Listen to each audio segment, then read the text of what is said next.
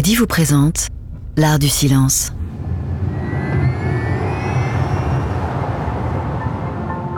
Si le silence est d'or pour Audi, c'est qu'il est la plus précieuse des matières.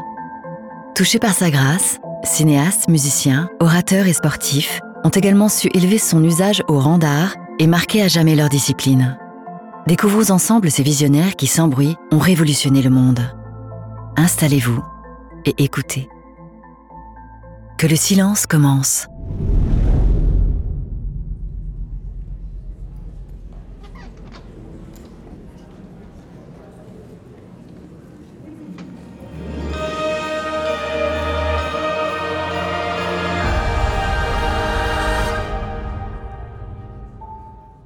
Longtemps, le cinéma est resté muet, puis à l'âge de raison, il a pris la parole pour ne plus la lâcher. Devenu très bavard, il oublie trop souvent qu'il a grandi dans le silence. Laissez-vous embarquer avec Guillaume Canet dans un voyage à travers le temps et redécouvrez des œuvres qui ont marqué de leur empreinte l'histoire du cinéma. Silence, moteur, action.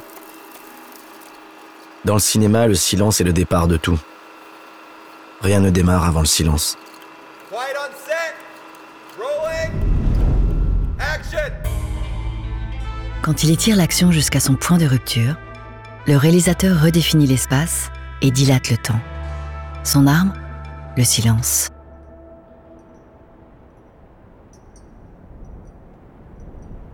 Vous n'entendez rien? C'est normal, puisque vous êtes en plein désert, dans une gare isolée au milieu de nulle part. Approchez-vous un peu plus près. Face à la voie ferrée, il y a trois cow-boys qui guettent l'arrivée d'un train. Le silence règne. Il va servir à définir un espace tout en étirant le temps. On entend juste le vent qui souffle sur la plaine. Les bottes d'un des cow-boys claquent sur le plancher. L'un d'eux attend sur un rocking chair qui crisse légèrement à chaque bascule. Une goutte d'eau tombe sur le chapeau du second cow-boy. Le troisième joue avec l'eau d'un abreuvoir. Une mouche se pose maintenant sur la joue de l'un d'entre eux. Le bruissement de ses ailes l'agace. Il se saisit de son revolver pour enfermer l'insecte dans le canon de l'arme qu'il porte à son oreille. Le silence reprend ses droits. Soudainement, le bruit d'une locomotive emplit alors la scène. Les trois acolytes se dirigent vers le train qui entre en gare.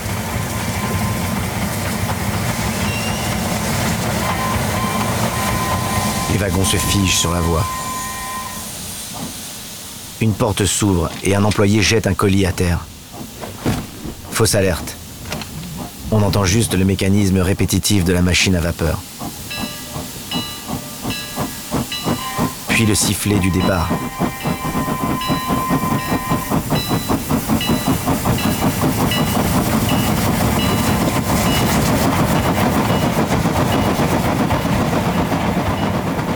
Le train quitte la gare quand soudain, le son d'un harmonica déchire le ciel.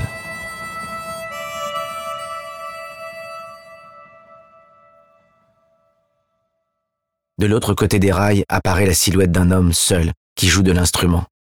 Fin du générique. Il était une fois dans l'Ouest peut commencer. En 11 minutes 45 secondes, Sergio Leone vient de dynamiter le western en jouant avec les nerfs de ses personnages comme avec ceux du public. Les tueurs attendent leur proie. Les spectateurs que le film démarre. De chaque côté, la tension est palpable, car l'attente est insoutenable. Pour parvenir à ses fins, Léon n'a besoin que d'une seule arme, le silence, dont il use en maître afin de dilater le temps jusqu'à l'extrême. Les premiers dialogues n'arrivent ainsi qu'après 12 minutes, expéditifs comme les coups de feu qui suivront. En 1968, le générique du film a ainsi valeur de manifeste pour l'inventeur du western spaghetti. Le Far West, selon Léon, c'est le désert. Le désert, c'est la solitude, et la solitude, c'est le silence. Un silence qui sera anéanti par l'arrivée du train, par la construction des voies ferrées, par une frontière repoussée jusqu'à ses ultimes limites. Alors l'espace sera conquis, et l'Ouest mythique et son silence sauvage ne seront plus qu'un lointain souvenir.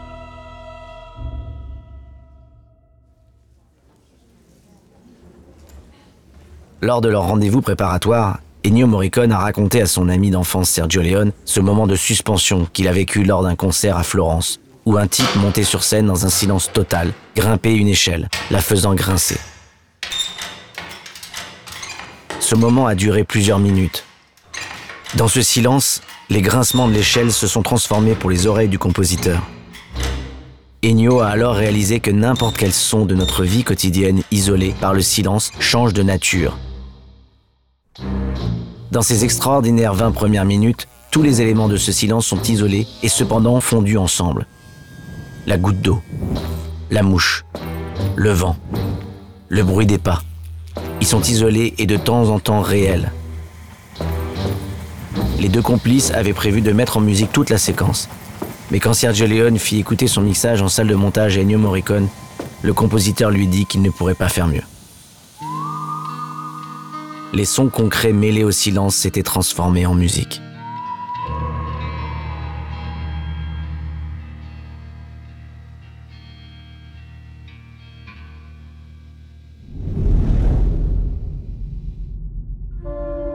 Le silence n'est pas seulement l'absence de son. Il y a des silences qui parlent comme pour susciter la peur. Le réalisateur va couper le son et donner à entendre le silence. Parmi les nombreuses collaborations entre un réalisateur et un compositeur, celle unissant Alfred Hitchcock à Bernard Herrmann est restée comme l'une des plus exemplaires.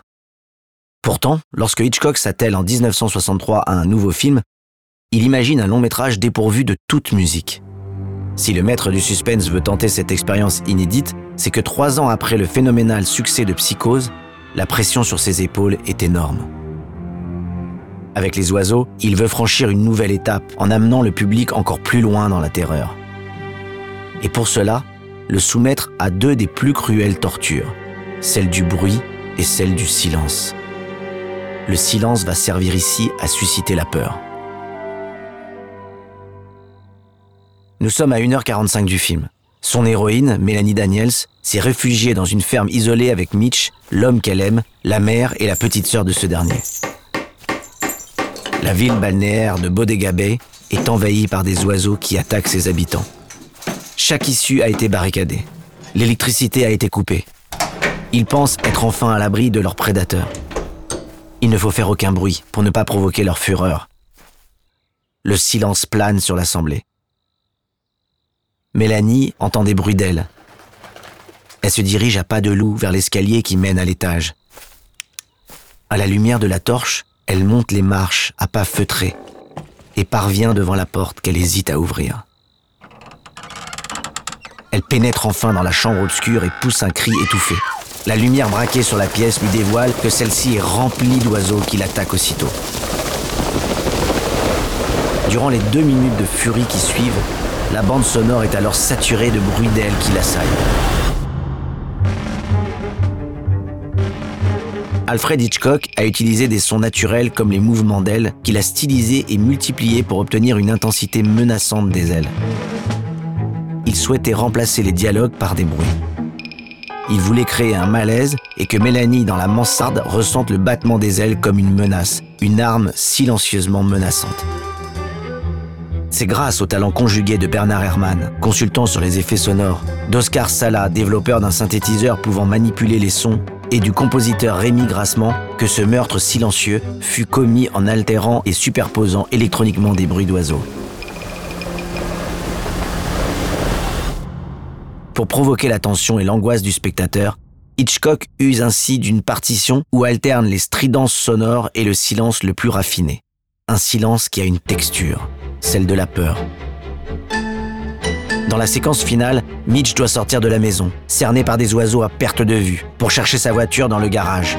Il n'y a que quelques mètres à parcourir, mais il doit le faire dans un silence absolu. Alfred Hitchcock confiera avoir demandé un silence bien particulier. Un silence électronique, et d'une monotonie pouvant évoquer le bruit de la mer entendu de très loin. Un silence artificiel dont le son, transporté en langage d'oiseau, annonçait que tel un moteur en train de ronronner, il allait bientôt démarrer. La tension monte, le suspense s'intensifie. Le réalisateur va utiliser les effets dramatiques du silence pour créer le climax, ce moment où la tension est maximale. De tous les disciples d'Alfred Hitchcock, Brian De Palma fut le plus virtuose dans la façon de penser ses films. De Carrie à Scarface en passant par Pulsion, De Palma obéit aux règles édictées par le réalisateur de Sueur froide. En 1996, De Palma est au sommet de son art lorsqu'il prend les commandes de Mission Impossible. Pour la scène clé de ce blockbuster, il imagine son héros Ethan Hunt devant dérober une liste d'agents secrets conservés dans un ordinateur au cœur même du siège de la CIA. Un braquage qui doit se dérouler dans un silence total. Un silence au service du suspense. Le but du jeu était de pousser la scène le plus loin possible. Pour ce faire, De Palma va replonger à la source, dans l'œuvre d'Hitchcock, qui a développé cette idée dans Pas de printemps pour Marnie en 1964. Son héroïne doit dérober le contenu du coffre-fort de l'entreprise après la fermeture des bureaux dans le silence le plus complet. 30 ans plus tard, De Palma met Ethan Hunt dans une situation similaire en l'intensifiant. Il ne se contente pas de plonger son héros dans le silence. Il rajoute des capteurs sensoriels rendant l'exercice encore plus périlleux. Après que le silence total ait été réclamé sur le plateau, Ethan Hunt s'immisce à l'intérieur de la pièce, suspendu tête en bas. Son complice le fait alors descendre à l'aide d'un filin. Le moindre bruissement signalerait sa présence. Ethan, en apesanteur, prend position tel un funambule. Mais au moment de s'emparer de la disquette, il chute à quelques centimètres du sol. Le destin de la mission ne tient plus qu'à un fil. Remonté vers le conduit, Ethan laisse échapper son poignard. La lame tombe dans le vide et se plante sur le bureau avant que le garde n'ouvre la porte. Fin de la séquence. La musique peut reprendre ses droits après 9 minutes d'un silence étourdissant. Pour faire vivre l'expérience de l'espace, le réalisateur projette le spectateur dans le vide avec le silence. Car dans l'espace, aucun bruit ne peut s'entendre, excepté celui du silence. Un homme en apesanteur dans un environnement immaculé et aseptisé, vous avez déjà vu ça quelque part? Dans 2001, l'Odyssée de l'espace précisément, où les astronautes imaginés par Stanley Kubrick en 1968 évoluent dans un vaisseau spatial à destination de Jupiter sur l'Adagio de Gaiané. Dans cette pièce maîtresse du 7e art, la parole est informative, réduite au strict minimum. Le réalisateur utilise le silence comme le personnage clé de son histoire. Kubrick réinvente la science-fiction en se servant du silence comme personne ne l'avait fait auparavant, faisant passer les dialogues et l'action au second plan. Il confiera avoir envisagé son Odyssée comme une expérience non verbale, visant à atteindre le spectateur à un niveau profond de conscience, juste comme la musique. Lorsque HAL, l'ordinateur central, prend le contrôle du vaisseau et tente de se débarrasser des astronautes en les envoyant seuls dans l'espace, les deux hommes se retrouvent confrontés au vide absolu. Stanley Kubrick prend alors le parti d'un silence total pour rendre sensible, physiquement et émotionnellement, notre solitude dans l'univers. Entre l'homme et l'infini, il ne reste plus que le bruit de sa respiration dans son scaphandre. Pour la première fois au cinéma, le spectateur est le témoin d'une action sans aucun artifice, sans musique, sans effet sonore artificiel, juste le silence et la réalité de l'action.